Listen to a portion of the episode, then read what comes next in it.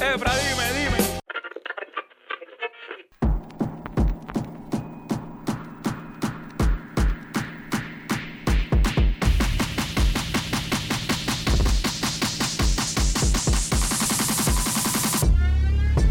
Bienvenidos sean todos a un episodio más de Sueltos como Gavete, la casa del sneakerhead latino y también les servimos de hogar a los amantes del hip hop. Ando con mi par derecho, Frank, antes que Frank diga, y yo, mi nombre es Efra. Mucho gusto, soy de la isla. ¿Y ustedes de dónde son? ¿Acaso de otra galaxia? Loco, lo voy a dejar ahí porque no quiero opacarme al invitado. Quiero que mi voz, Sí, ¿sabes? claro. mi voz está más dura y no quiero, o sea, no quiero competencia. Este no, ese no es el propósito de esto, ¿tú me entiendes? Bonito, bonito. Mira, mi gente eh, que nos está escuchando, hoy tenemos un episodio durísimo porque tenemos como invitado a Emil Martínez, el hijo de Boriquén. Que by the way, Emil, bienvenido, bienvenido al podcast de Sueltos como Gavete. Gracias, un honor para mí, de verdad, súper agradecido que, que cuenten conmigo. Mira, el, el honor es todo nuestro. Y voy a decirte algo, cada vez que yo oigo el nombre tuyo, el hijo de Boriquén, yo siempre pienso en mi esposa. No sé por qué. Yo digo, este hijo de mi esposa, mi esposa se llama Boriquén. So, No joda.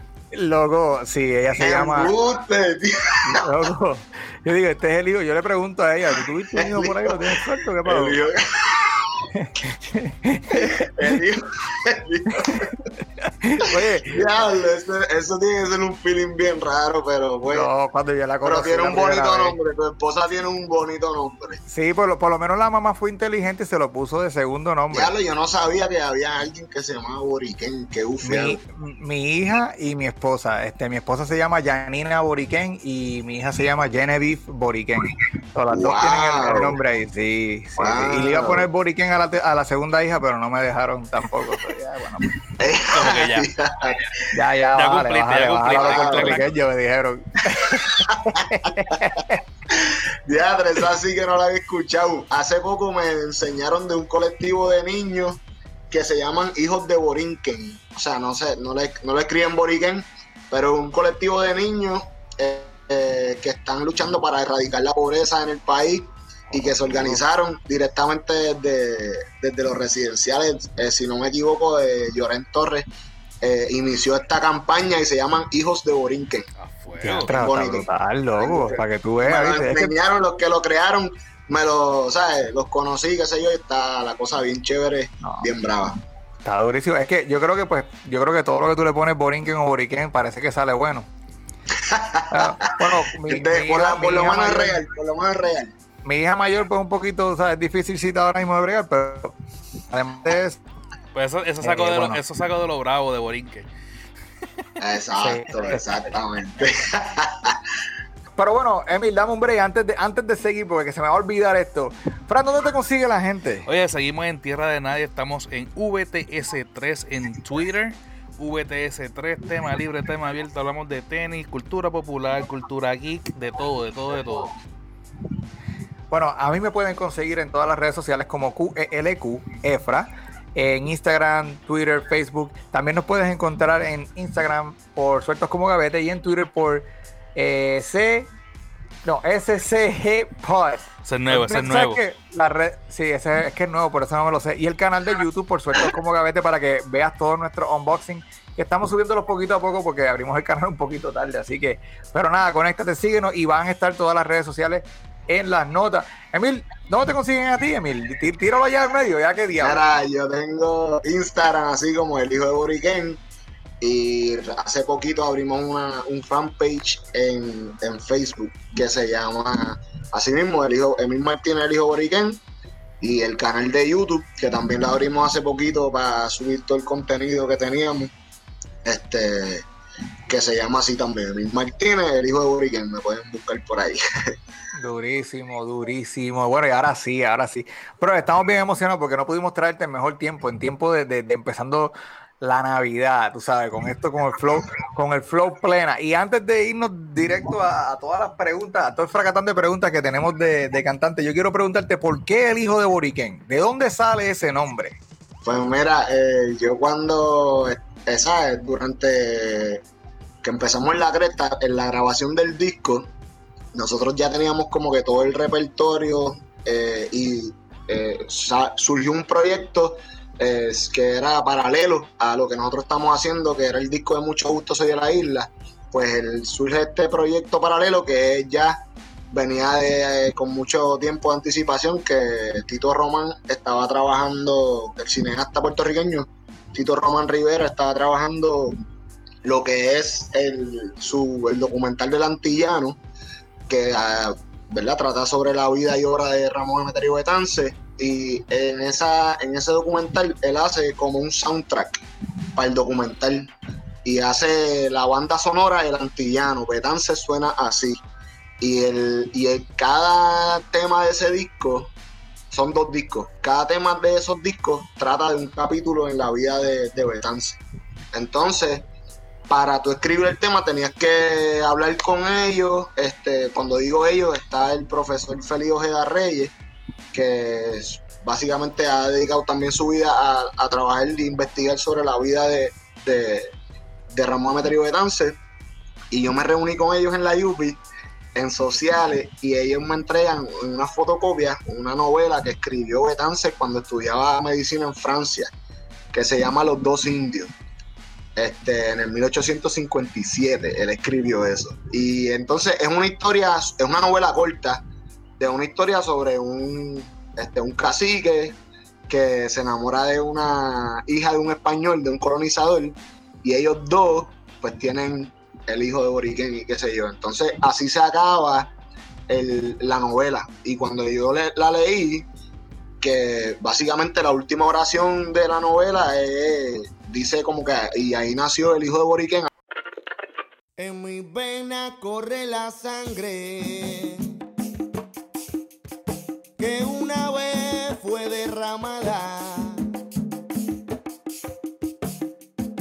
por unas manos cobardes,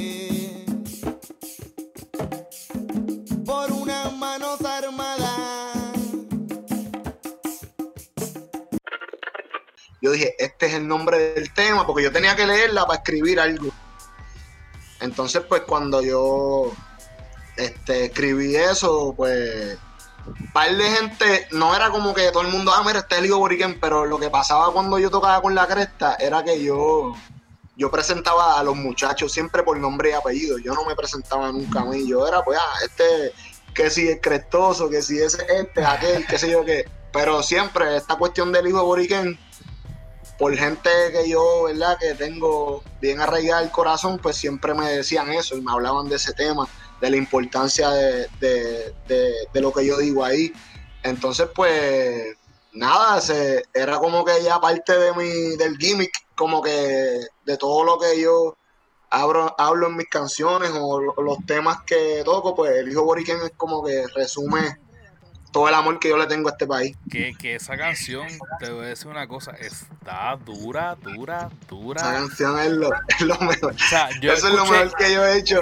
Eso es lo mejor que yo he hecho. Mira, yo escuché primero el disco de los primeros de la, de la cresta. Igual yo. Y te digo, de, principio a fin me lo comí dos veces corrida. Y en, San, en Thanksgiving yo lo escuché dos veces corrida antes de ponerlo en un mix navideño. Y después lo puse en el mix navideño y también lo escuché de nuevo. Pero cuando yo escuché esta canción, yo dije, Dios mío. O sea, que valga la redundancia para el que no haya entendido todavía.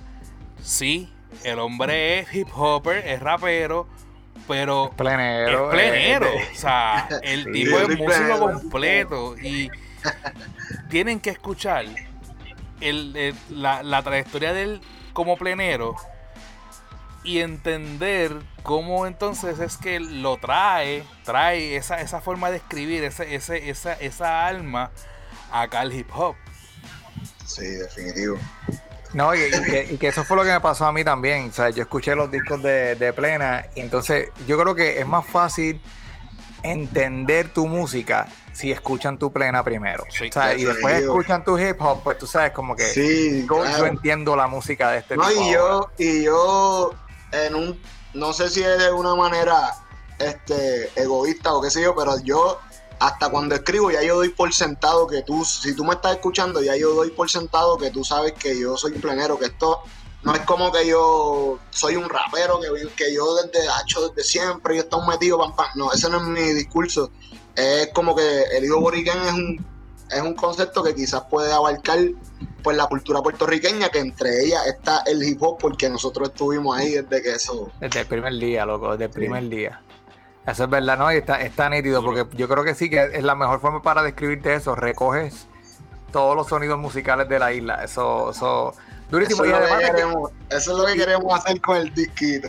No, no, y, yo, oye, Luis Díaz, Luis Díaz, Luis Díaz le, le so, so, oye, cógelo suave, cógelo suave, cógelo suave. me voy a aguantar, me voy a aguantar. Llévalo con calma, llévalo con calma. Mira, una, una de las, una de los, de los, de los, de los primeros temas que yo le podría recomendar a alguien para que pueda entender eso que acabamos de mencionar es la de más claro que el agua estamos claros ya en la clara está la conciencia. El negro no es por luto y no es que muestre indiferencia. Sin clemencia vencimos a todos, vencimos a Irma, vencimos a María, Hugo, a George, a Hortensia. Entonces, vamos a tenerle miedo a ustedes, nada. Funcionarios públicos se han convertido en memes.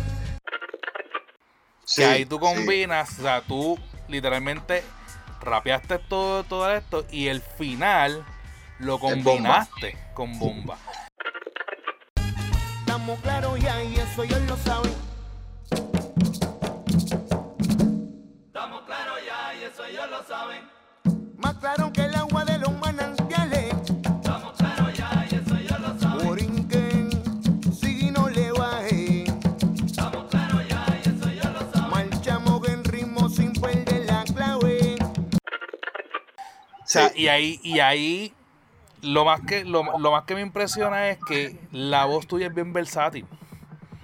Entonces, tú, tú pasas por, por hip hopper puro de la, de la cepa y de momento te escuchan en la plena o te escuchan en la bomba y dicen, pero este tipo canta.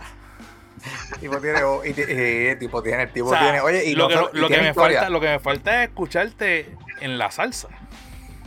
Que sabemos que hay raíces ahí también, papá, porque yo creo que el hermano tuyo es cantante de salsa, ¿no? Sí, está cantando con Boy Valentín. Era para allá. En verdad ese es el caballote, el caballote de la familia es mi hermano Lero Martínez, pero sí estamos el, tema que va a que va a ser el single oficial del disco así del hijo Boriken es un tema que que va, va, va, por, va a incluir eso que tú estás mencionando. Loco, Frank, estamos apretando, como hicimos con Luis, estamos apretando un poquito. Yo creo que para el final del episodio podemos tener por lo menos el nombre del tema, ¿sabes? O, convencerlo para un regalo de Reyes. Se doy, Coño, Reyes. No habíamos pensado en, Reyes. Pero no sé por qué no habías pensado, porque se lo dije a Luis. Le dije a Luis, en el mismo episodio le dije, oye Luis, Día a los Reyes, Día a los Reyes, papá, ese es el día.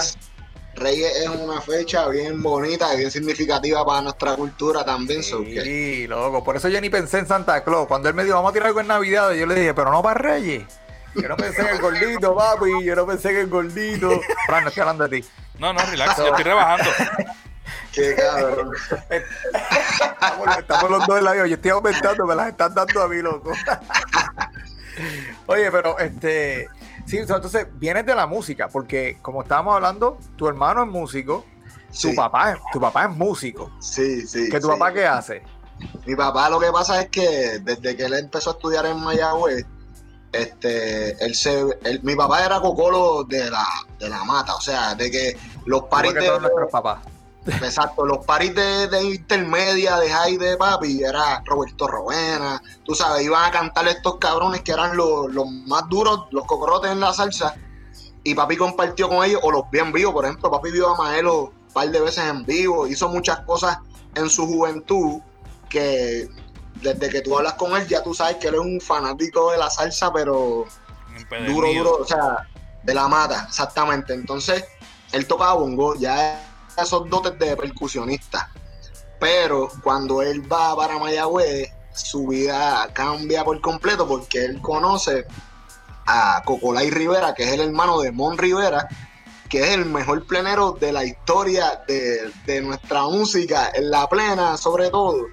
Eh, Mon Rivera eh, es como que el, tú sabes, el nivel más alto a lo que un plenero llegará, tú sabes, eso es el nivel en Mon Rivera y, ¿verdad? En mi humilde opinión, pero yo sé que, que compartimos esta opinión muchos de nosotros, este, y pues papi conoce al hermano y está viendo básicamente la mejor plena callejera que existía, la estaba viendo ahí de frente y, y para ese tiempo no era como ahora que quizás hay espacios más abiertos a que te inviten a tocar. Papi fue tuvo esa dicha, esa oportunidad de que lo, lo, invitan así abiertamente y él tocó con ellos, o sea, compartiendo, no era que tocaba en el grupo, pero de ahí es que papi se enfiebra, entonces todavía más consigue por su, ¿verdad? Por vías propias consigue un pandero, que era su instrumento, y pues de ahí en adelante papi se convierte en, en un plenero, pero entregado, así como era Cocolo, pues la plena le dio más, más, más duro en el corazón y él es parte de, de, un grupo que se formó también en la UPR Mayagüez que se llamaban Los Sapos del Caño. Los Sapos del Caño tuvieron una generación con Jerry Medina, que es trompetista y cantante de Puerto Rico, este, bien importante, y cantó con Palmieri, está en Batacumbele, que es grupo durísimo. Y entonces en la segunda generación estaba Douglas Candelario, que él tocaba plena y todas las jodiendas, y yo creo que todavía toca y hace sus cositas pero entonces la tercera, básicamente, papi, es como que se encarga con, con un par de panas que tenía, David González, que entre papi y David González, Pedro Fernández escribían y entonces eran partícipes de las protestas y las luchas estudiantiles, porque la plena pues siempre ha estado presente en ese aspecto, ¿verdad?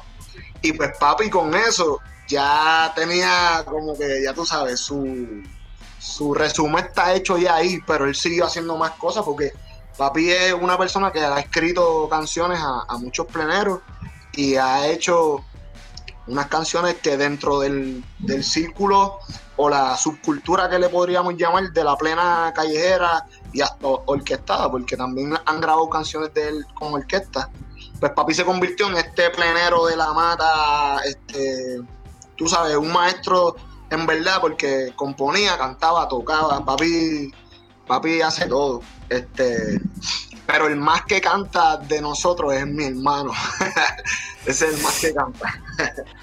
no, bueno, pero está durísimo. O sea que dentro de la escritura, tú, sabes, puedes decir que lo llevas en la sangre por tu papá. Papi, Papi es un lápiz, pero un lápiz de. Pesado, pesado. Oye, yo quiero, yo no es por nada, pero yo quiero ir a, un par de ustedes de Navidad, porque eso tiene, eso tiene que estar bien pesado, loco. Tiene que estar bien pesado. Ahora no se va a poder por esto del COVID, pero, güey. Tendremos que, tendremos que cuando hagamos el parisito ah, Guilladito, hacemos una, un live streaming con, con, con sueltos como uh, ah, Oye, yo soy un duro, yo soy un duro aplaudiendo, o sea, es el único instrumento que yo toco son los aplausos. Mira, mi papá es percusionista, yo quiero que tú sepas también. Él tocó con los cantores de Bayamón por muchos años y qué sé yo. Este, eh, yo, a mí, olvídate, mira, la mano mía suavecita. Esto, esto, esto es lo que está para dar caricia. Yo no puedo. yo le, yo, es impresionante de que él ha tratado de enseñarme a tocar el bongo y él me dice, toca esto, dale, dale aquí. Dale seco, me dice, dale seco. Y yo, pero ¿por qué seco? Si tengo la mano seca hace rato. Dice, no, no, no, tienes que darle seco, oye. Entonces él lo toca y, bueno, y el bongo suena, ¿sabes? un sonido brutal. Yo lo toco y eso. hay una maña, hay que tener una maña ahí que, que no todo el mundo la tiene y y eso hay que decirlo usted y tengan, ¿verdad? Los que tocan profesionalmente la percusión y los que son profesionales de oído, porque son así, eso hay que decirlo usted y tenga. Y mi papá es así de oído. Él, él toca, tú le puedes poner cualquier instrumento así que sea de cuero, de percusión, y él, él lo, va a lo va a hacer sonar bien. Loco, ese, eso es un talento que yo digo. Por eso yo siempre buscaba problemas con mi mamá, no con mi papá, porque yo sabía que mi papá pegaba duro, aunque pegara suave.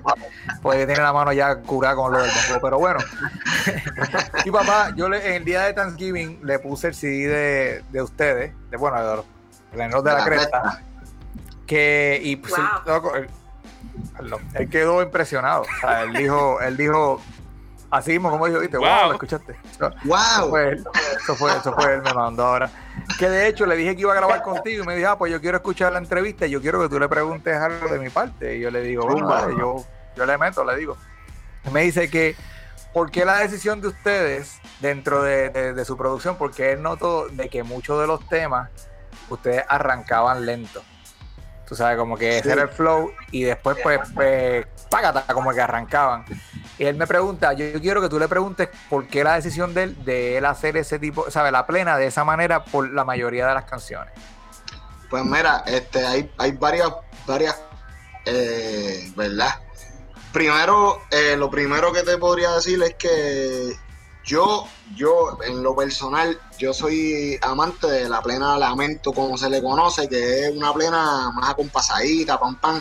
Entonces, la manera mía de, de, cantar o de escribir era quizás no era no podía no era tan tradicional a lo mejor como algunos la podrían identificar la plena en general pero y por esa razón pues nosotros también estamos más acompasados. Ahora esta es la primera vez que nosotros nos metemos en un estudio. Yo por lo menos la primera vez que me metí en un estudio a cantar.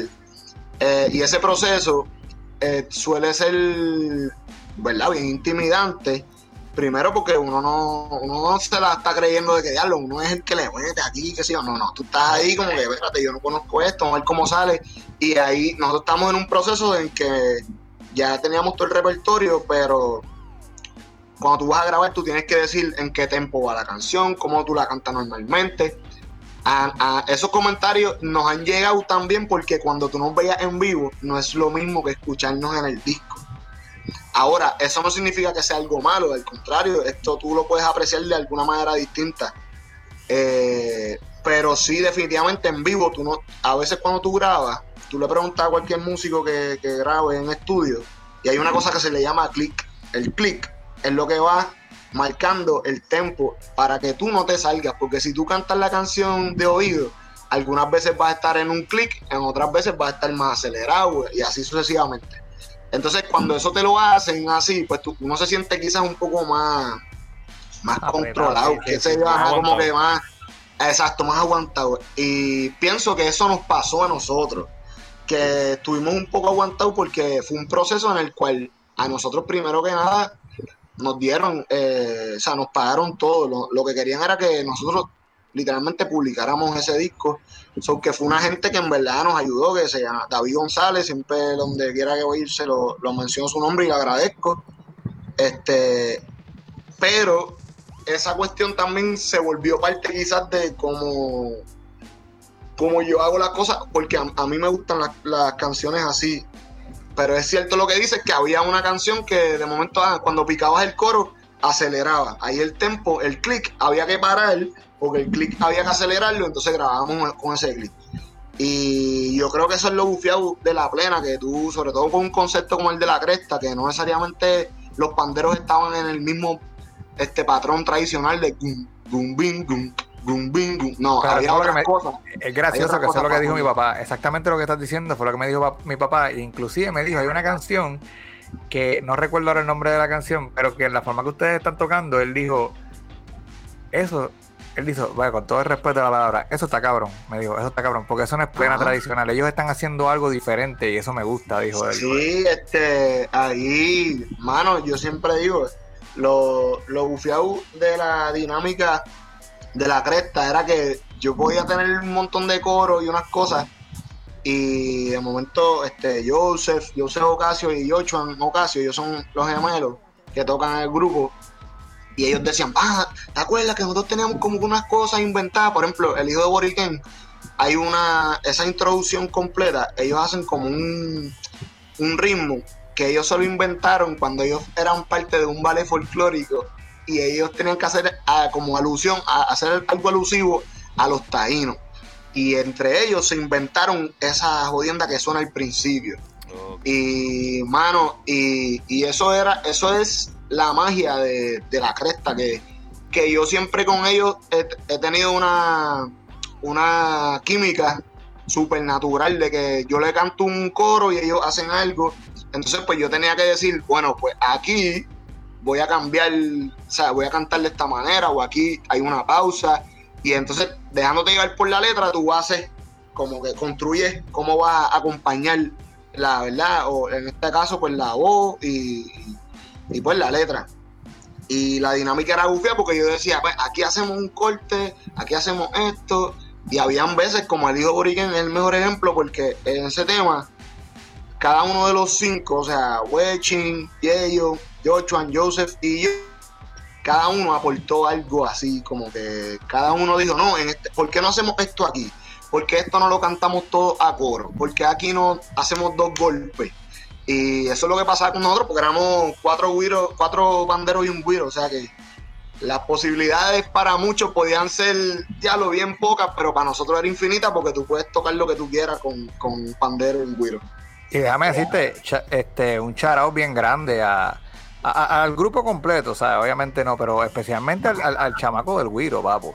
Porque a veces, a veces, loco, toca el güiro ahí, a veces ustedes se iban en el acerero y el tipo ahí, yo decía, diablo, ese tipo tiene que tener un antebrazo. En vivo, eh, y él no falla, él es un reloj. Ese, es el menor de nosotros. Y él no falla, él, eso, desde que fuimos a grabar, estaban los que produjeron el disco de Ricardo Pons y Tito Matos, que son pleneros de, de la vieja escuela, que son músicos bien cabrones ellos se quedaron así como que boquiabiertos. Ya, hermano, este chamaquito, porque cuando él grabó, él tenía como 16 años. Ya lo, este chamaco no falla. Eh, no, con eso que te estaba contando del click, ellos decían así. Y la verdad es que Yeyo está bien salvaje y Yeyo es el más completo porque él toca todos esos instrumentos, los toca muy bien y canta y compone. O sea, que Yeyo. Tipo un monstruo. Sí, un caballote, ¿verdad? Un one man band. Ven acá, ven acá, y, antes de, viste, para no, para no dormirnos nada más con lo de la cresta, porque es que, hay dos o tres cositas más, pero. Zumba, zumba. Sí, sigue, el grupo sigue junto. Sí, sí, claro. Sí, nosotros, nosotros se supone que sacáramos un disco que había, que teníamos pautado para las navidades, pero esto obviamente no, no es posible. Nosotros también seguimos siendo, anyway, músicos independientes y eh, la cuestión del COVID y toda la cosa nos dio break. Nosotros estuvimos durante el lockdown. Nosotros nos encontrábamos todos los lunes, desarrollamos un repertorio nuevo, eh, desarrollamos lo que se lo que va a ser el segundo disco de la cresta, pero pues todavía no va a salir. Pero sí, el, el grupo el grupo tuvo su pausa, pero el grupo actualmente antes nosotros hicimos como que a mí no me gusta la palabra el comeback porque yo no sentía que eso era lo que nosotros hicimos, pero para efectos de la gente que no nos conoce o que no nos ve todos los días, pues sí fue como un comeback y, y mano, y, la respuesta del público fue súper buena y, nosotros estábamos bien pompeados. Ahora estamos pues trabajando con, con lo que va a ser el segundo disco, que pues está en proceso, ¿verdad? Todavía faltan unas cositas por, por hacer, pero pero sí, el, grupo continúa, la cresta, la cresta yo creo que siempre va a estar vigente para, sobre todo para la gente, pues, obviamente de aquí, de Puerto Rico y la diáspora, porque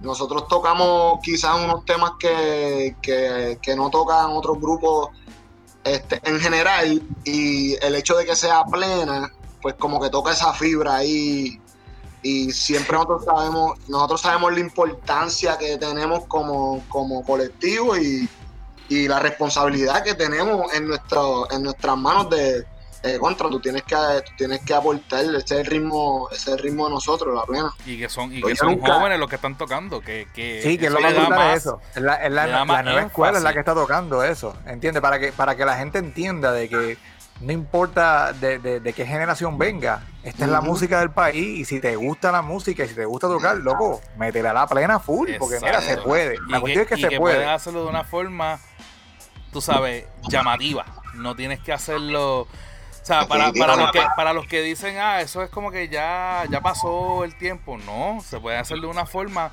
en que estamos en tiempos actuales y, y suena súper bien, mano. Suena, suena que, no pasa el tiempo con ese tipo de música. Para finalizar con el tema de, los de la cresta, tuviste una colaboración con Pícalo. Sí, sí. Cuéntanos de eso. Eh, pero es que son muchas, son muchas. Bueno, sí, por lo menos, por lo menos este, ah, de la De la teacher, exacto. Los planes del planeta eran distintos El dinero de precio ahora vale más el instinto. No te salva la iglesia ni tu sueldo de 8 a 5 y el Estado con sus peripecias nos mantienen en el limbo. Ah, pues, Hacho, sí, esa t-shirt está durísima. Esa, eso fue. Este, La queremos, pero no la encontramos más nada. Llegamos tarde. Llegamos tarde, Frank y yo. Eso, eso hay que buscar la manera de, de seguir imprimiendo porque eso es un chamaco que está colaborando mucho con, con la familia de, de, de Pícalo que se llama Tuto, que yo creo que también él está residiendo en la diáspora y, y mano, él hizo con el tema de, de los de la isla, con el coro, hizo como que ese diseño y mano, está demasiado de lindo, a mí me encantó. Él envió como que unas cosas, me hablamos así poco entre mí, yo, él y yo, de, de qué, de qué elementos quería que fuese, que estuviesen presentes en el diseño. Y la verdad que más complacido nosotros no pudimos estar y, y la camisa es, es algo bien, bien impresionante también ver la letra de uno ahí en Sí, una sí. y ver la gente, eso, eso está, eso es Apoyándole. Y nosotros, y nosotros somos fanáticos de, de la marca Pícalo. Yo no sé si tú puedes ver aquí, em, aquí a mi lado. Exacto. Eso es melancolía, mamá. Sí, papi, ese, ese. Freddy es mi. Freddy, Freddy es de los, de los míos. Pero este. Cimarrón, Sí, loco. Oye, eh, antes de tirarte otra cosa, de- va a pasar que, que, que, que de la cresta se puede hablar mucho. Se Podemos pasar el episodio entero de la cresta. hacer- Bendito. No, y si los conoce a ellos también. Que lo podemos, que, que- que podemos Y que, y hacer. que nos encanta. Vamos a tener que inventar, vamos a tener Sí, que inventar algo para que vengan todos aquí. Ellos Por lo son menos- una por lo menos- cura. Ellos son una cura y estarían súper contentos de, de participar así en esto. Tienen que traerse una, tienen que tirarse una canción, por lo menos grabada aquí, tú sabes, eh, bueno, live cuando estemos aquí, obligado, porque imagínate. que esa, tiene que ser, esa tiene que ser que, que tú vengas para acá y lo tengamos de frente para que suene como es. Exactamente. Ahí, Fran, ahí yo, yo a veces pienso para qué, para qué equipo tú juegas, yo a veces pienso. Yo, estoy- en verdad que. Para nadie, no importa. Este, no, pero Millo nos comenta de que ustedes fueron como cuando ustedes lanzaron el, el, el, el disco de los pleneros de la cresta, que ustedes eran como los Beatles. Ustedes llegaron a un sitio donde fueron a hacer el el- Bueno. la apertura, Bueno, bueno. con seguridad y todo. dentro quizás dentro de lo que en ese momento estaba pasando en la plena este en ese momento específico pues sí sí vimos un, un- fue un fenómeno o sea fuimos un fenómeno porque definitivamente y yo creo que es lo más especial que yo identifico siempre de lo que lo que se puede lograr con la música no importa en qué género tú te ubiques es que tú puedas traer un público que no necesariamente son fanáticos de ese género. O sea, como que la gente que escucha la cresta no, no sabe un carajo de qué es la plena, no conocen. Si tú le dices, dime los tres panderos, dime cómo se llaman, no te van a saber decir. Pero hay algo que estaba ahí presente que, que mano, que decían, espérate, es que me gusta esto, me gusta lo que están hablando, ese coro es pegajoso, el, el gimmick este de nosotros en tarima con guayabera, sombrero, como que había muchos elementos que funcionaron a nuestro favor. Y yo nunca voy a decir que éramos los Beatles, pero éramos, éramos, éramos algo, era un fenómeno realmente dentro de la cultura popular de momento, porque, porque quizás pudimos traer gente de varios corillos a, a, a janguear en el mismo lugar, ¿entiendes? Como que era, era, fue, fue bien especial ese momento y yo sé que cuando también el, el segundo disco salga va, va a ser bien especial también porque se ve, la gente nos coge mucho cariño como si fuésemos o panas de ellos o hijos de ellos, ¿entienden? O hermanos de ellos y yo sé que van a ver cómo nosotros hemos seguido evolucionando como, como artistas que somos, aunque no nos llamemos de esa manera, pero como, como obreros culturales, vamos a decirlo así mejor, que Me eso es un ese- oye, tema me que... ese nombre, me gusta ese es un tema que aprendí de, de Ricardo Ponzi y me lo dijo mi hermano Lero Martínez, me lo dijo así. Somos obreros culturales porque esto es un trabajo, cabrón. So, bro, no, durísimo. Oye, este, y que no, y que para el segundo disco, cuando hagan el lanzamiento, el release party, pues entonces Entonces, ahí sí yo me doy el viaje, me tengo que dar el viaje, porque imagínate, ¿qué vamos a hacer? Hacho, mano, si, si el COVID lo permite, eso estaría bien cabrón, que todo el mundo pueda llegarle. No, yo, yo, yo hago el esfuerzo. Aunque sea nos encontramos en casa de Predator. Un saludito a Predator. Papu.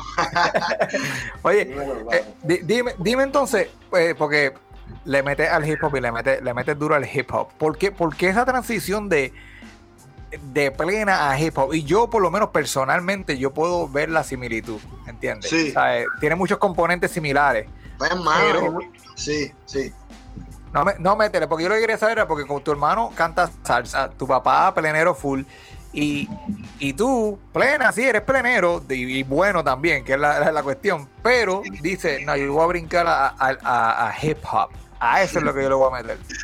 Yo, yo siempre he sido este, fanático de, del rap, en verdad, de, de- la, de la cuestión esta de rapear, de escribir sin pensar necesariamente.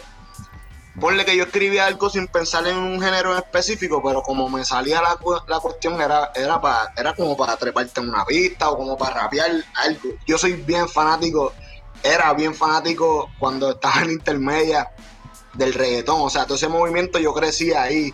Y como que dentro del reggaetón sabemos que aunque no eran los, Los más... ajá, pero sí habían muchos con dotes de rapero. Entonces, eh, ahí dentro de esa cuestión, yo me sé... O sea, yo sí...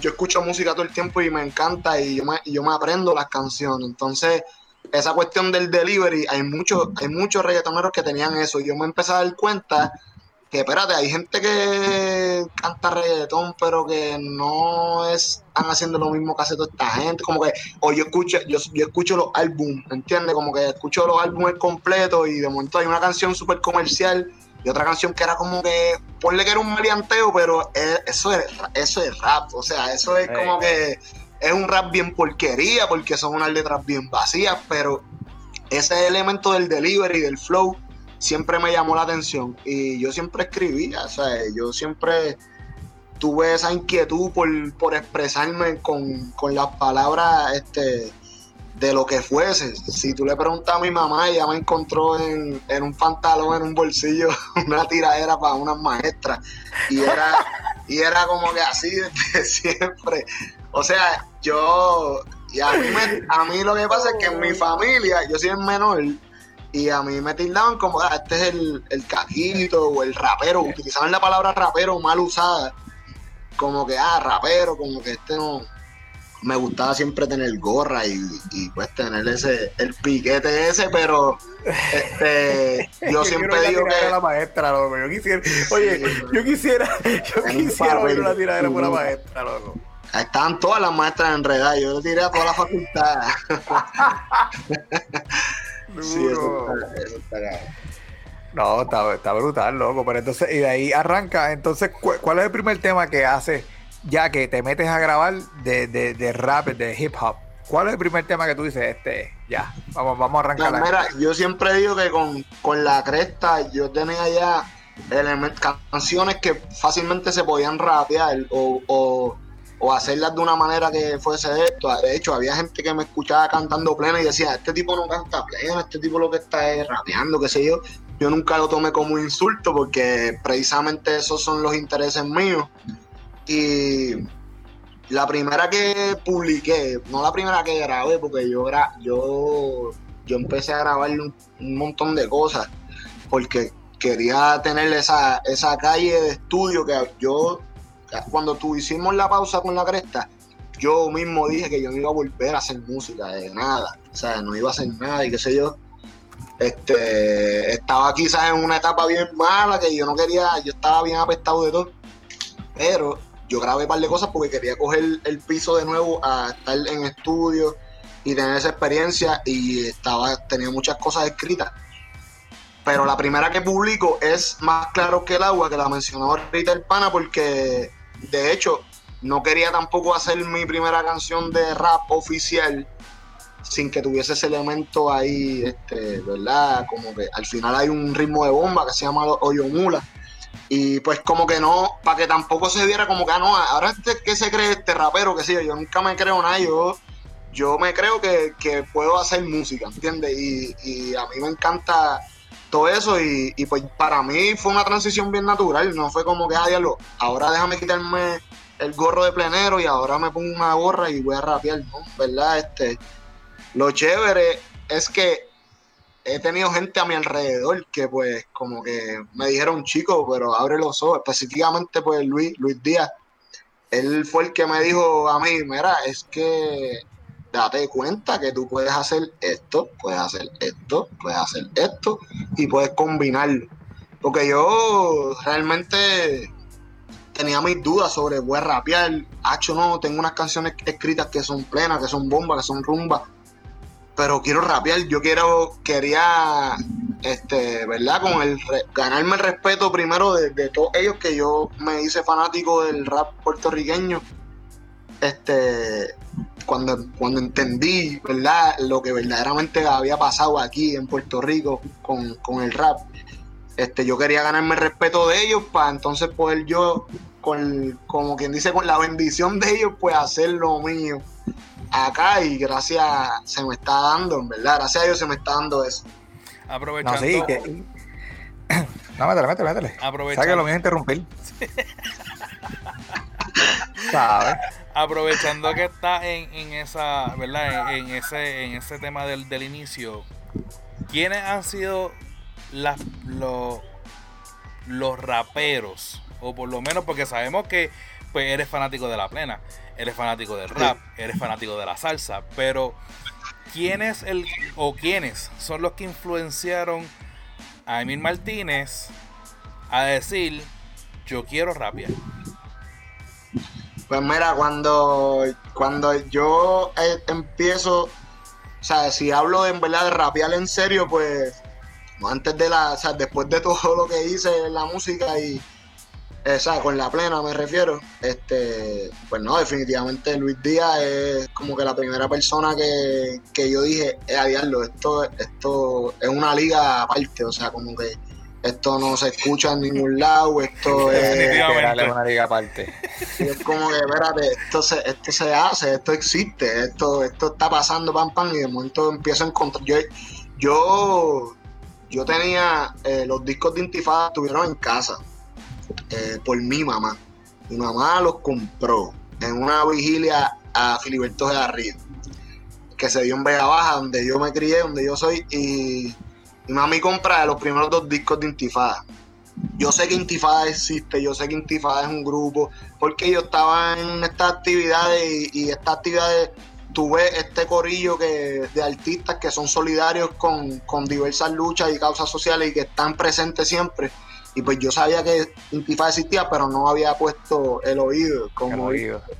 como dice Luis en una canción. Este, y, y cuando yo llego a juquearme en verdad, cuando entiendo lo que está pasando en el rap, que fue con Intifada 3, fue ese disco. Y, y ahí, de ahí yo escucho a Tech One, que sale en el Así nada. en un interludio, Así en un interludio. Entonces después entiendo, eh, diablo, mira todo lo que es este One, mira todo lo que había, mira. Obviamente 7-9. Este, de hecho, hay una canción de 7-9 y Negro González que se llama este, Los de Abajo.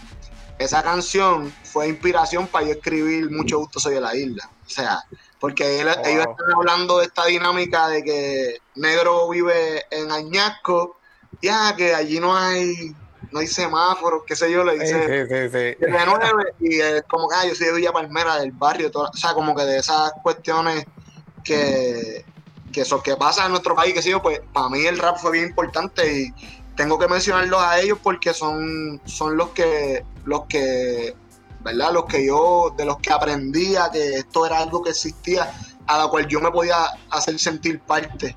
Pero pues yo tengo que mencionar a Teo Calderón, obviamente, tú sabes Tego, Tego está ahí. este y, y él siempre fue favorito yo yo el había un- el otro mixtape de Chino Nino que así se llamaba yo le di paleta a eso mucho Chino Nino también era uno de los duros. Tod- Todavía hasta recientemente que lanzó el, La el, escuelita. el EP de él, que la escuelita Sí. que, estaba, que estaba pesado también. Por entonces me salió Sí, una yo- duda adicional.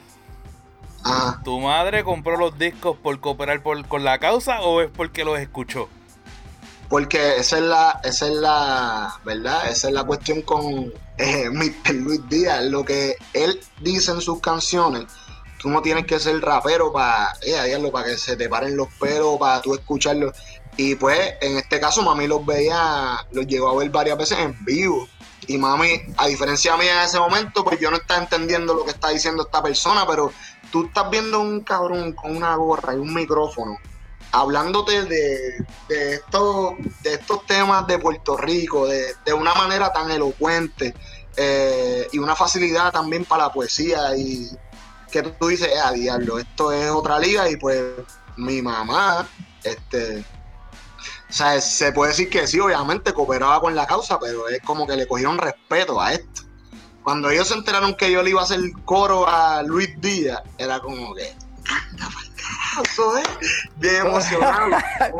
Y te iba a preguntar, y te iba a preguntar, te iba a preguntar exactamente eso. ¿Cuál es la reacción de tu mamá cuando se enteró de que, bueno, y ahora mismo que estás trabajando bastante cerca con, con Luis Díaz? Ese, ese, es mi mentor. Gracias a que, que sucedió, porque eso, eso ahí, como quien dice, yo hice un switch. Yo estaba bien bastripeado con la una y todas las cosas, y, y salió el disco de Rebelde sin pauta que es el último disco que saca Luis, y yo lo estaba escuchando y me dio con escribirle por, por Instagram, porque yo no, no tenía su número ni nada, y le escribí por Instagram como, ah, mira, mister, acá escucha el disco de Rabo a Cabo, de verdad que gracias porque la música tuya siempre ha sido influencia para mí, pam, pam. ya nosotros habíamos tenido encuentros así porque yo en, una canción del disco La Cresta yo lo menciono literal, o sea, yo digo, yo digo unos versos de una canción de él que se Hombres Ilustres y, y, lo, y le doy el chabro como quien dice en la canción y habíamos coincidido.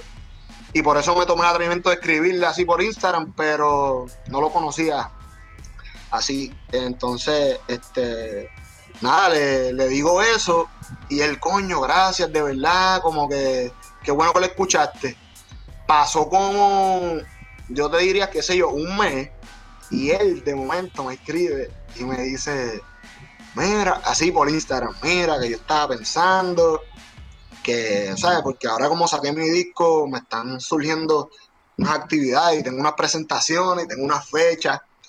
Y yo estaba pensando que, que si tú, si tú me acompañas, como que eso se vería bien gufiado, nosotros dos en tarima, qué sé yo, y yo como que y el tú te sabes mis canciones y yo, ay bendito. Y de memoria, de memoria. Y yo, mira, me las Tú me dices qué es lo que tengo que hacer y pues como había sacado el disco nuevo, pues sí, había unas en el repertorio que eran del disco nuevo y pues yo literal tengo una libreta que yo las escribí, me las aprendí, pues empecé a hacer coro a Luis Díaz que para mí fue como que...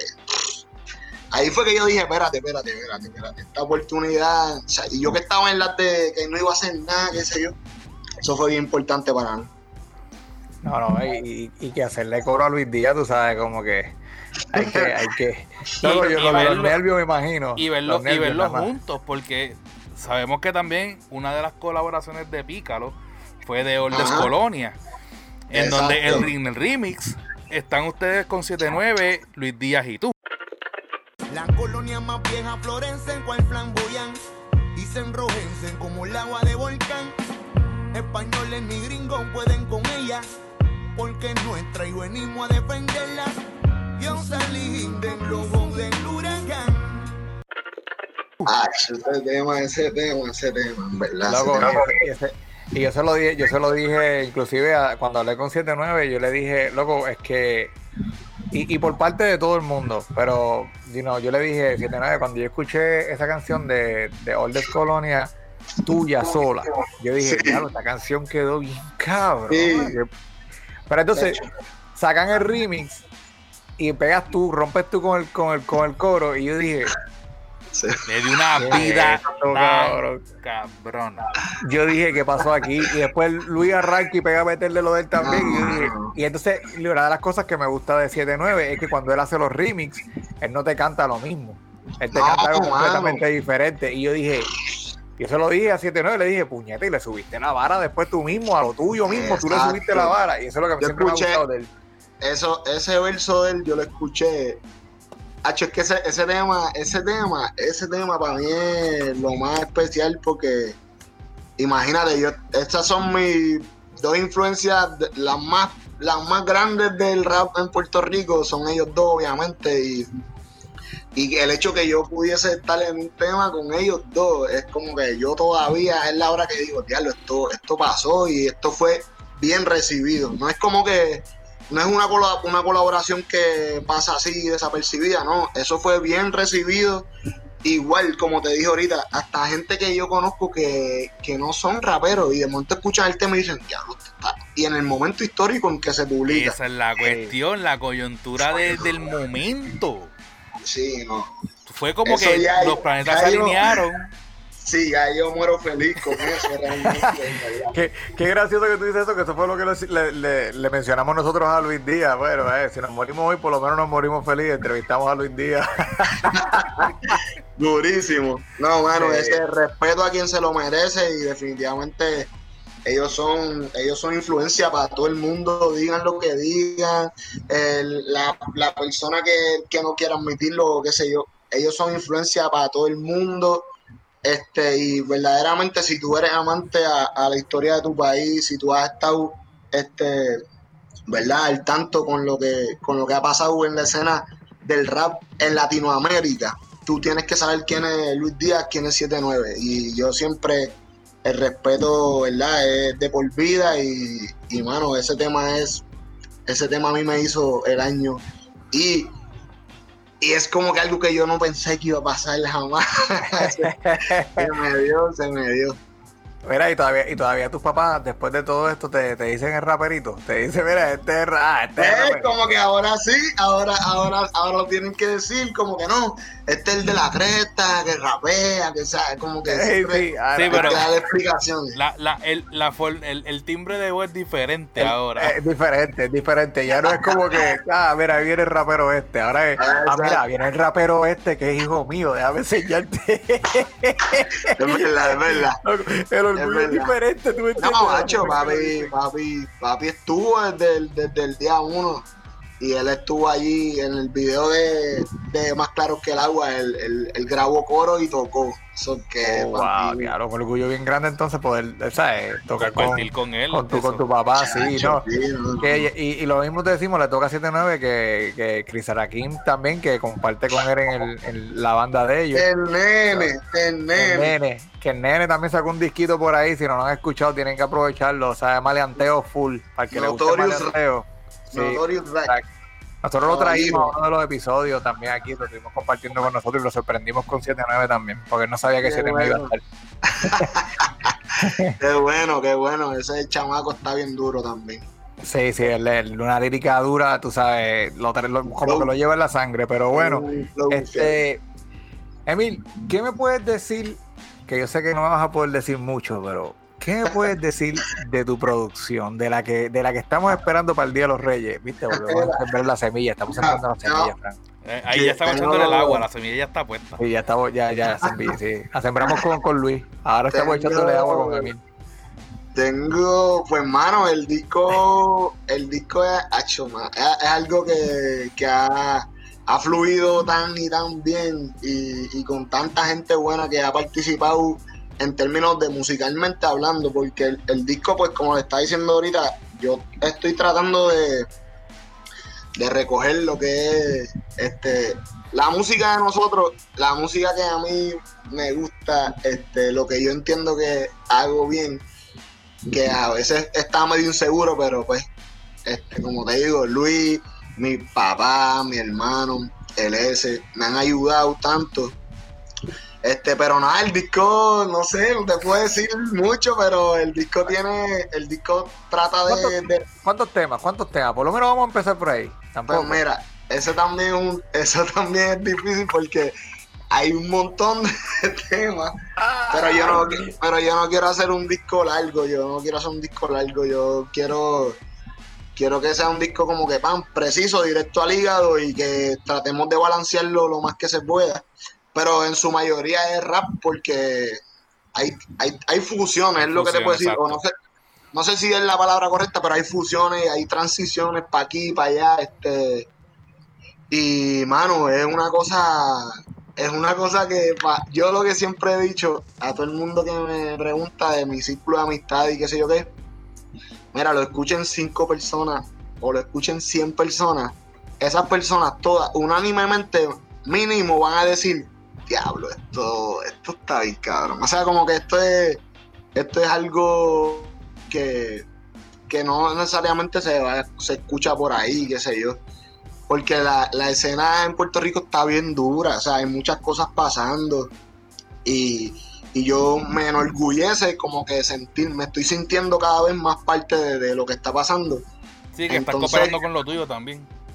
Sí, entonces como que musicalmente hablando, pues el hecho de, de, contar con una persona como LS, Aníbal Quintero, Aníbal este Vidal Quintero, él, él es como que una persona que entiende todo lo que yo le canto y él lo musicaliza. Entonces yo digo, no, no, pero esto tiene que ser aquí, vamos a hacer este tipo de música, vamos a hacer esta cosa. Y, mano, se ha dado una mezcolanza bien bonita de, ritmo, de género, este, y sobre todo como que, que se puede rapear también en, el, en el, trayecto. Y me he desarrollado, pienso yo, como que me siento más cómodo. Este, el hecho que también tengo a Luis al lado que me dice, no, está rapeando mejor ahora, ¿verdad? Como que, ya tú sabes, estoy... Te, pompea, te pompea, pero oye, entonces está bien, pues mira, hoy, hoy se supone, y digo se supone, pues, que hoy sea el 16 de diciembre, ¿verdad? es, el 16, de diciembre hoy, Frank. Muy bien. Debe ser. Hasta el sol de hoy. Debe hasta el sol de hoy no ha salido Te digo ahora, nadita por ahí, pero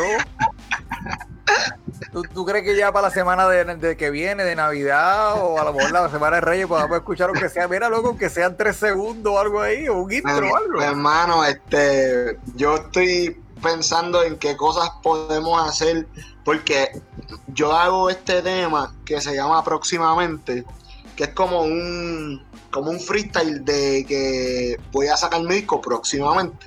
Entonces, eh, yo por desesperado lo quería sacar, lo quería sacar, lo quería sacar. Pero realmente el, disco, o sea, ya yo quería que mi disco saliera en 2020 porque yo decía, no, después de todo lo que yo he pasado, en verdad, con mis cosas, ¿verdad? Mi, ¿verdad? Mis issues personales y cosas que yo, con la música en general, que yo estaba frustrado. Y decía, no, este año, si, si no sale este año, en verdad, como que me comí la mierda que ha sido, pero obviamente con todo esto que pasó, pues no nos no les conviene, a los artistas independientes no nos conviene en muchos aspectos, porque nosotros vivimos de las presentaciones en vivo más que de los de los streaming y todas estas cosas, este, aunque yo sé que ahora es una oportunidad buena para que esto, pero yo todavía me estoy moviendo por ahí, colaborando aquí, colaborando allá. Este, pero a lo mejor hoy es diciembre 16, pero en diciembre, el primero de diciembre salió un tema que salió con Andy Montañez, Henry Cole y Paoli Mejía. So que eso está ahí y eso no es parte de mi disco, pero por lo menos tengo algo para seguir manteniéndome activo. Eso, pasó, pasó desapercibido y no lo vi, luego ¿qué pasó? Pues, pues vayan a buscarlo, se llama Atiende. Mira. Atiende ya. Atiende. el problema es que, brother, yo que soy malo para atender, imagínate. pero, este, pero, pero eso, rápido que tengamos de esto, lo que sí les puedo decir es que vamos a sacar un single y después sacamos el disco. El, el, single oficial, el single oficial y después sacamos el disco. Ah, bueno, por lo, bueno, por lo menos tenemos eso. No pudimos, no, no pudimos apretarlo mucho, Fran. Pues, no tenés que llamar a Luis Díaz, no. Yo creo que tuvo pero, más con Luis. Pero, independientemente, para los que estén esperando eso, tienen material, tienen asignación. Porque muy recientemente salió un tema que se llama el naipe, ¿verdad? No nací para aquello, no nací para esto, nací para lo que me proponga, eso lo he descubierto yo. Recientemente hablando conmigo mismo, sale la madre de los espejos y del narcisismo, pero gracias a mi mamá por la conciencia, la que nunca se aparta ni piensa su conveniencia. Sí, sí, pues sí. Que está también muy bueno, tiene un mensaje muy directo al hígado. Aparte de eso, tiene las colaboraciones de Pícalo, que por lo regular esos videos están en la página de YouTube de Pícalo PR, Pícalo underscore PR, si no me equivoco que es. Van a encontrar los links en las notas del episodio, donde hay colaboraciones, obviamente, con Emil Martínez. Este tiene también la de este, este gobierno no funciona, que esa canción está, pero Dios mío. Y la, y la, y la, y déjame decirte que CJ, se con la, con la pista y, y como combinaron la pista con tu voz. Pues eso, eso, ahí está SJ que eso es hecho súper importante porque todas las pistas que a mí me pusieron un montón de pistas para yo escuchar y siempre yo decía, esta me gusta, esta me gusta, esta me gusta. Y siempre que decía, esta me gusta, era de SJ. gracias a Dios que ese es mi pana, mi hermano. Y, y entonces, pues, él siempre me envía pistas, como que de random, así por WhatsApp y eso. Yo escucho, escribo, escucho, escribo. Y cuando pasó eso, él me había enviado una hace tiempo y yo me las puse a escuchar, como que a revisitarla. Y dije, contra, esta me gusta. Y él mismo me dijo, yo no sé, esa, esa pista yo creo que a nadie le iba a gustar, qué sé yo. a mí me encanta, mano. Y cuando tú la escuchas todo el proyecto, obviamente también está la mano de LS, nuevamente, que es el que produce y mezcla todo y añade bajo y hace como que la cosa coja más pepa. Pues, mano, el producto final fue. Quedamos súper satisfechos. No, a mí, a mí me encantó y de hecho que eh, le, había mencionado, lo habíamos mencionado con Millo, que tú sabes, SJ también le mete a su liriqueo también de vez en cuando, ¿tú me entiendes? Claro, y, se le, va la mano, pero la, cuestión, con SJ y, y es lo funny del de esto, es que tú lo ves y tú dices, este es el pana que anda con el que canta. Él no es el que le mete, pero, pero él es el que siempre está ahí con el pana que si está haciendo hasta que abre la boca. Y tú te quedas como que. Ok. Él, él, y, le, y activa y él, y él, ese sí sería un buen invitado porque está, está, en planes, está en planes. Él tiene, él tiene una, él tiene una historia de en vivo porque él, él, era cantante de una banda de punk. O sea que él tenía experiencia. Ese tipo eh, sigue impresionando cada día más. Él tenía experiencia. Obligado. Él tenía experiencia en, en tarima ya y hacía party y hacía cosas y cuando rapeaba también él lo dice como que la él me dice cabrón los paris se llenaban y nosotros teníamos un corillo que nos seguían y pam pam porque él también él conecta con la gente porque él es una persona bien buena súper humilde pero bien talentoso. Y ahora él, tiene hasta su marca de ropa, ¿entiendes? Como que él, él hace él hace todo, en verdad, y le gusta y le mete corazón siempre y la persona más humilde, más buena gente que vas a conocer y así mismo de talentoso es y yo lo quiero con cojones, ¿verdad? Por eso, por eso es que te digo, porque tú lo ves y tú dices, este chamaco, súper buena gente, a lo mejor bien humilde, que siente así lo otro, pero cuando empezó a cantar en el tema de marcas, de, la marca de Pícalo, Ajá. uno se queda como que, pero ¿y este tipo dónde salió? No voy a decir nada para que él te haga la historia. Para que él te haga la historia, cómo él, cómo él cómo él decidió, este, porque fue él que lo decidió, este, meterse en el tema. ah, no, no, sí, sí. No, no, no, no, pero escuchen, escuchen, ya, ya, ya. Viste que tú, Oye, pero dale, yo voy a... dale, bre, porque tenemos, venga, tenemos que crear expectativa. Y sí, cuando venga él para acá, este, le preguntan. no, sí, no, bueno. y lo tengo, lo tengo bien pendiente porque eh, él tiene algo que a mí me interesa tiene una tiene él tiene, un, él tiene unas tenis de mi side, by the way, de mi side, que a mí me interesan. Eh, Millo y yo estamos a punto de pelearnos por ella. Somos el mismo, yo sé cuál side. Yo sé somos el mismo side, Millo y yo, y estamos peleándonos por ella. yo voy a ver cómo yo seduzco a SJ cuando lo traiga al podcast. a ver si él me las vende. Yo no las quiero regalar, yo las quiero comprar. Y lo último que digo de, de CJ que hay una canción en el disco que la pista sí, me encanta. O sea que podemos esperar colaboraciones de SJ dentro de tu disco. Sí, sí, hay, hay beatmakers, este está Papo escrachando. Está pensando, está pensando que puede decir, está pensando que puede sí, decir. Sí, sí, sí.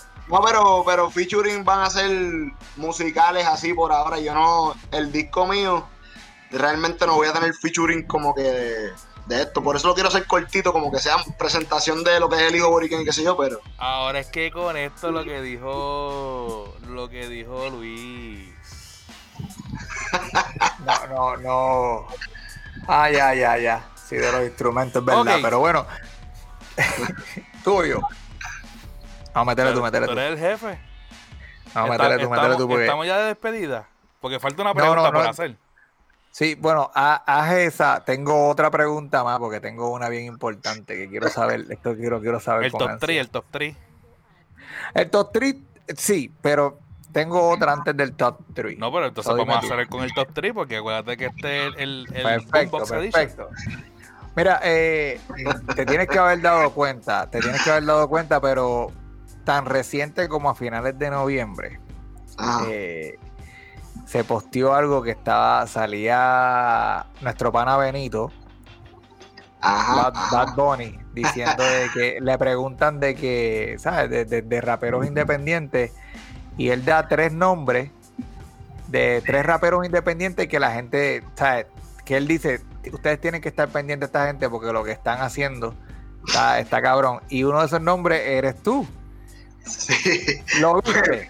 Bueno, lo que sucede ahí es que él, él fue como que un editor ahí eh, en el periódico El Metro y básicamente le quisieron enseñar varias cosas que están pasando en la escena y qué sé yo. Hicieron un escogido. No es que él como tal dijo, este es el que es pam, pam, pam, pero sí le enseñaron a varias propuestas y como que al fin y al cabo hicieron un escogido final. Y hermano, este, pues fue súper, fue súper chévere eso.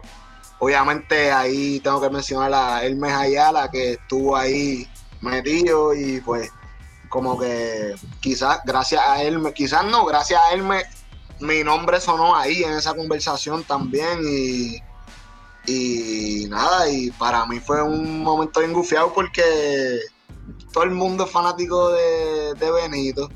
Todo el mundo lo quiere y qué sé yo qué. Y ya, nada más el hecho que saliera su nombre, la gente, ay, ay felicidades, qué orgullo, qué sé yo. Como que, mira, yo no lo conozco ni nada. Pero sí, sí fue, sí fue un momento importante, este para mí porque precisamente como estoy en pro, yo no tengo ni ni, canal de Spotify, vamos, ¿entiendes? Como que y las cosas se están y se están colando y las cosas se están hablando.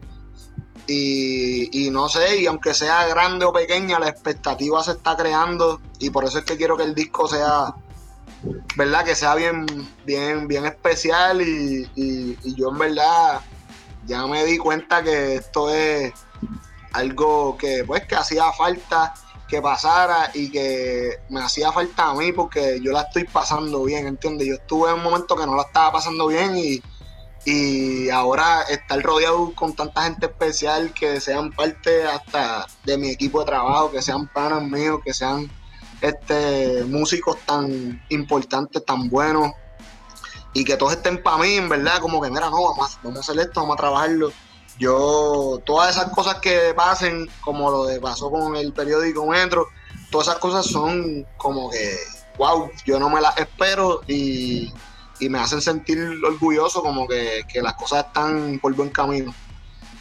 Sí, hecho durísimo, en verdad que eso. Yo, yo estoy seguro que cuando uno escucha, tú sabes, el nombre de uno sonar de, por, por otra persona que, que, por, que, que, tuvo la oportunidad de apreciar lo que tú haces, eso, te llena, loco, eso te llena. No, no, tanto para que te crezca la, lo mejor del mundo, pero por lo menos que tú digas, diantre, a alguien le gustó, a alguien, aunque sea uno que tú digas, diablo, a alguien le gustó lo mío, qué chévere. Eso es importante, eso es, eso pasa, eso pasa, aunque sea en las redes, por ejemplo, que si a mí me dio follow este residente, que si me dio follow PJ Sinzuela, mira, yo no los conozco y yo no soy, pero mano, eso es algo bien chévere porque quiere decir ¿Qué pasa? Ah, pues hay, hay saben quién yo soy, ¿entiendes? Como que reconocen. De alguna manera ellos reconocen, ¿verdad? Espero yo que, que hay, tú sabes, que hay un talento, que hay una cosa buena pasando. Y aunque yo no los conozca ni hable con ellos todos los días, pues para mí eso, y, ¿verdad? Este, independientemente, representa algo chévere, en verdad. Este, algo que nunca está de más y algo que, que lo, agradezco. aunque sea un, un follow ahí, o yo no sé qué signifique eso, pero lo agradezco, así como agradezco cualquier like, cualquier comentario, cualquier mensaje que me escriban aparte, como que mira, cuando ustedes me dijeron, mira, que hicimos esto, qué sé yo qué, para invitarte, yo, mira, gracias, en verdad, esta es la primera vez que a mí me entrevistan.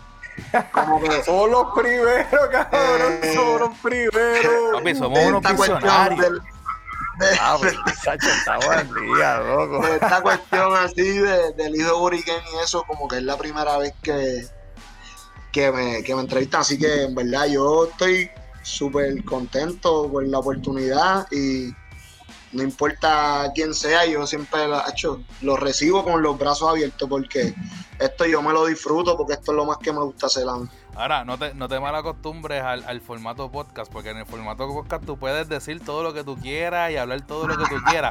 Cuando vayas para los canales grandes, ellos te controlan esos sí. cinco minutos, es lo que ellos digan y se acabó. Sí, sí, sí. No es tan cool como nosotros. Quiero que sepa que no son tan cool como nosotros. Oye, este, una pregunta. ¿Tiene.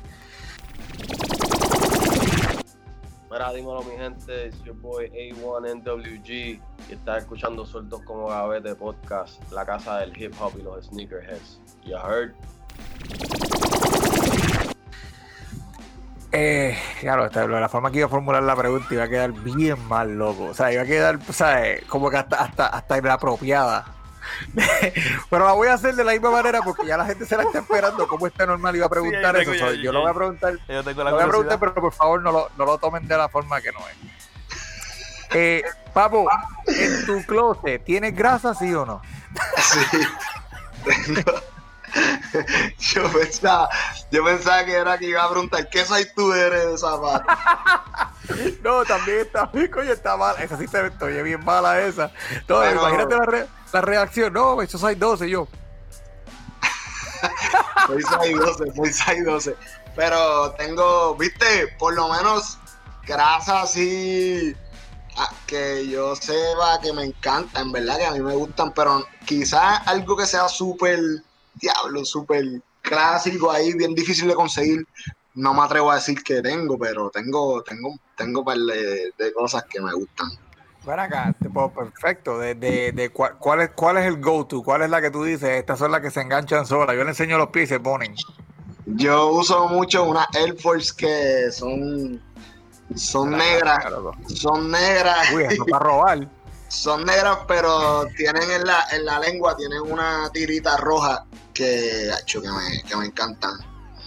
Este, pero casi tengo. Yo, yo trabajo, le está diciendo al pana, yo trabajo en Full Locker y eso Oh, era- my God. y, y a mí me, me ha vacilado siempre. En la entrevista de trabajo, lo primero que me dijeron fue: ¿Pero a ti te gustan los tenis? Y me empezaron a mirar, qué sé yo. Yo tenía una Reebok, una Reebok Classic, pero era como que la, la suela era en Oreo y, y tenían gamuza turquesa arriba, combinado con, hecho una loquera ahí que yo había conseguido de esas baratas por ahí, pero que se veían chulísimas y pues, y, pues como que ahí el tipo se dio cuenta y, ah, pues dale, pan, seguimos, fluyó, fluyó la entrevista.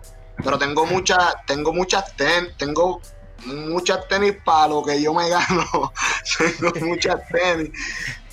eh, que, que en verdad me, me gusta de todo, de todo un poco, pero lo más que me gusta es la, la Retro 1, que tengo una de un diseñador que es como que se llama AJKO, AJKO, que es como que la, la telita es como que crema, como en tejido, y el Nike es rojo. Y entonces tengo. De la- pero Jordan 1, tú dices, ¿no? ¿Cómo? De la Jor- Jordan 1. Sí, de la 1, de la 1. Y tengo una versión de la 1, pero eh, es, es de un- otro diseñador que se llama Ghetto Gastro. Que esa Oh, es, pues esa es, bajitas. esa es bajita, verde y roja. Y esa, esa tenis me encanta, a mí me encanta y me gusta Nosotros, nosotros, nosotros hablamos de ello también en, en- en el podcast de Ghetto, de Ghetto Gastro, que ellos siempre verdad. están tirando cosas. Inclusive tienen un par de recetas en YouTube por si quieren aprender a cocinar algo. De verdad. Esas mismas, esas mismas las tengo. Esas Sí, son, yo soy- me encantan. Estas son una de las mías de, de, de las go-to. la- las Jordan 1 son una de mis favoritas. Y si son low, mucho más todavía, porque es que eso yo, como la quiero, Air Force. yo quiero conseguirme una low. Quiero conseguirme una low. Vamos, a- vamos, a- vamos a ver si planeamos algo, porque yo, yo soy adicto a eso. ¿Qué size dijiste que tú eras? 12, 12. Está, está, está, está, está, está fácil, está fácil de trabajar. Vamos a ver qué lo inventamos. So, so, Air Force Jordan 1, dime una más que sea de tus favoritas. Que completa el top 3. Ah, pues para top 3, Air Force Jordan 1. Yo tengo un par de Reebok Classic de todos colores, pero tengo New Balance, tengo Adidas, este, New Balance. Bueno, ahora ¿Qué- mismo- ¿Qué, New, qué New Balance tiene? Vamos a hablarle de New Balance. New Balance, este 997, este, pero... No, no las bodegas, no las bodegas. No, esas no. Pero mira, ahora mismo tenía puesta la Superstar. La Superstar, la, la Superstar. que no estaba reco- yo estoy recogiendo el apartamento y, y yo estaba el, video que estoy diciendo que se supone que salga el single antes del, del disco yo estaba diciéndole a mi novia oye si me pongo estas tenis en la pichadera para el vi-", como el video es medio qué sé yo que es una cocolería ahí pues como que, que se veían blanquitas así. Me daba risa pero no sé pondría pondría como tercera opción una New Balance porque son las más cómodas para mí. Una Sí, a mí me 997. Ah, a mí me encantan las, 9, las 997, son una de mis favoritas y a mí me encantan las New Balance, loco. Eso, es- si yo pudiera andar todos los días en New Balance. Eso es lo más cómodo que hay. Eso es lo más cómodo que hay. Oh, mira, ahí está, Fran, te tiramos, tiramos la Air Force. El, el- el tipo me parece mucho a mí, fíjate. Eh, Air Force, Jordan 1 y New Balance, loco. Sí, full, full. Eso mismo. Son casi, son las, eh, casi mencionan las top 3 de sueltos como gavete. Casi, casi. Te, fal- te faltó la Blazer y ya, y completa. Ah, diablo, las Blazers son duras, pero nunca, nunca he tenido. Nunca. Nosotros tampoco, pero nos gustan. Y ese- eso es lo que- pero por la razón que nunca las he tenido es porque yo no encuentro cómo ponerme esas tenis que, que yo me vea bien con ellas, ¿entiendes? So, por eso no las he tenido, pero me gusta, la tenis como tal me, me encanta, me fascina. Y las han tirado últimamente unos colores que yo digo. Sí, ese es el paseo que nosotros tenemos, nos encanta. Y nos compartimos cada vez que, que las vemos por Instagram o lo que sea. O este me las envía a mí o yo se las envío a él. Pero ninguno de los dos tenemos una Blazer. Y yo tengo, y yo tengo ese es el modelo, unicornio de yo tengo nosotros. tenis. Ese es el Eleanor de Y yo tengo tenis, y yo tengo tenis en el closet que se acabó. Y una de esas no, y no es una de ellas. Blazer, hermano, yo. Es que exacto, como son las altas, uno no sabe ya cómo ponérsela. Este, A mí, yo- pero con los pantaloncitos de, de este, del video tuyo de este gobierno no funciona, con unas medias largas de pícaro y entonces Tú la. Ha hecho, pero es que yo tengo las piernas gordas. No sé si me vería bien. No sé si me vería bien. Tengo que chequear, tengo que probármela un día. Ah, todavía tienes colecciones de Full Locker para el descuento. Mano, los 50, nosotros tenemos 50 tres veces al año. 50% de descuento. En cualquiera. En cualquier Full Locker, Champs o Full Action. Si tú eras empleado de alguno de esos, porque esos tres es de la misma compañía, y Lady Sí. Full Locker, obviamente, pues tú podías comprar tres veces al año, te daban 50. Que total, yo gastabas el sueldo de ellos en, en su propia compañía. Sí, sí, Bueno, yo, yo por eso no me convenía. Yo no podía, yo no podría trabajar ahí porque es que no entraría Ah, chavo. no, y estaba el piquete este de que tú ibas a trabajar con una. Porque te tenías que poner, obviamente, siempre tenis. Y, achi, a ver quién tenía una chévere, quién se ponía. Acho, no Estás gastaba. mirando que tú te pusiste ahí, ¿qué es eso? Ajá, gastaban lo que no podía gastar. Por el dos. What a news. Sí, sí, sí, charreaban, te la montaban todo el turno. Che, papi, yo, yo, yo llego ahí con unas crocs fácil. Con Ay, la bendito, con, ahora. con, con, con las verdegramas de, de Victorious. Sí, con eso y con los charms puestos, con cositas puestas en los boquetes y todo, adorno. Llego ahí, papi, con un arbolito de Navidad lo que llevo yo ahí. Pero mira, este, nada, brother. Ya vamos a darle, vamos a dejarlo ir, vamos a dejarlo descansar. Porque que sí. imagínate. Pero este, El que va a pedir Emil, descanso en soy yo verdad- después, pero relax. usted, usted tranquilo. Que, que tres veces al año te vamos a dar 50% de descuento. Y una gorra nueva. Y una gorra, pues, la gorra está en el back corner. Vamos a ver cuando llega. anyway, Emil, brother, ha sido más que un honor, un placer tenerte. Yo te deseo mucho éxito en tu carrera porque es que eh, no como que quiero ponerte la presión o el compromiso para que después nosotros digamos, ah, el tipo, el tipo charrió, no, no, no nos metió como queríamos, whatever. Pero yo tengo mis expectativas eh, con tu producto y tu música, tengo que decirte honestamente que son bastante altas porque reconozco el talento, reconozco lo que estás haciendo y reconozco que puedes subir esa vara más allá. Así que, de parte del Corillo de como Gavete, en verdad que te deseamos mucho éxito. Macho, no, de verdad que gracias. Esas palabras para mí significan un montón y, es honrado, honrado por compartir con ustedes. En verdad que, me trataron súper bien y no me, no me entrevistaron por entrevistarme. Se nota que, sabían lo que estoy haciendo y eso, eso significa mucho para, tú sabes, para los que hacemos así cositas independientes, eso significa mucho que estén pendientes a nosotros y y nada, yo siempre agradecido. Y si no estuviéramos así de lejito, les da un abrazo. ah, fue brutal. Queda pendiente, porque eso va. Viene la entrevista, o que gente, estén bien pendientes a, sueltos como gavete, porque viene la entrevista de los primeros de la cresta, el grupo completo, eso va. Durísimo. Y voy a cantar este, yo. Ellos van a tocar nada más, yo soy que voy a cantar. Papi, y voy a meterle un flow y hecho, papi, ustedes van a ver, los voy a sorprender. Los voy a sorprender. Voy a traer a mi viejo y lo voy a sentar ahí donde está el abanico. Yo no sé si ustedes ven ese abaniquito ahí y lo voy a sentar ahí para que me escuche. Pero ya dijimos que eso tú tienes que venir para acá. So que mira a ver cómo vas haciendo. Ustedes me dicen, yo le caigo cuando, cuando yo espero que ahora mismo, pues tú sabes, la pandemia se acabe y cuando se acabe yo caigo allí tan pronto se acabe esto entonces, Emil, de verdad, tienes los micrófonos abiertos, tienes las puertas abiertas en, en sueltos como gavete para cuando quieras. Tú no tienes ni que esperar a tirar algo para decir, no, mira muchachos, vamos a grabar algo, hace tiempo no los veo, lo que sea, pues mira, ¿sabes qué? Exacto, ahí Tienes copia de la llave del estudio y en confianza lo que tienes que hacer es enviar mensaje y prendemos los micrófonos, papá. Coño, mil gracias, te lo agradezco, de verdad. eso vale, eso vale mucho. Bueno, este, Frank, no queda más nada que decir. Este, ¿Dónde te consiguen una vez más la gente para que estén al Ay, que by the way, las redes sociales de, del episodio de Frank, mía, de Emil van a estar en, la, en, en las notas del episodio, pero Fran, yo quiero que tú las tires porque tú sabes que hay par de, hay par de mujeres ahí que me han tirado y dicen, a mí me encanta la voz del gordito. Y yo dije, eh, yo, le, digo que te tire las redes sociales ahí, olvídate.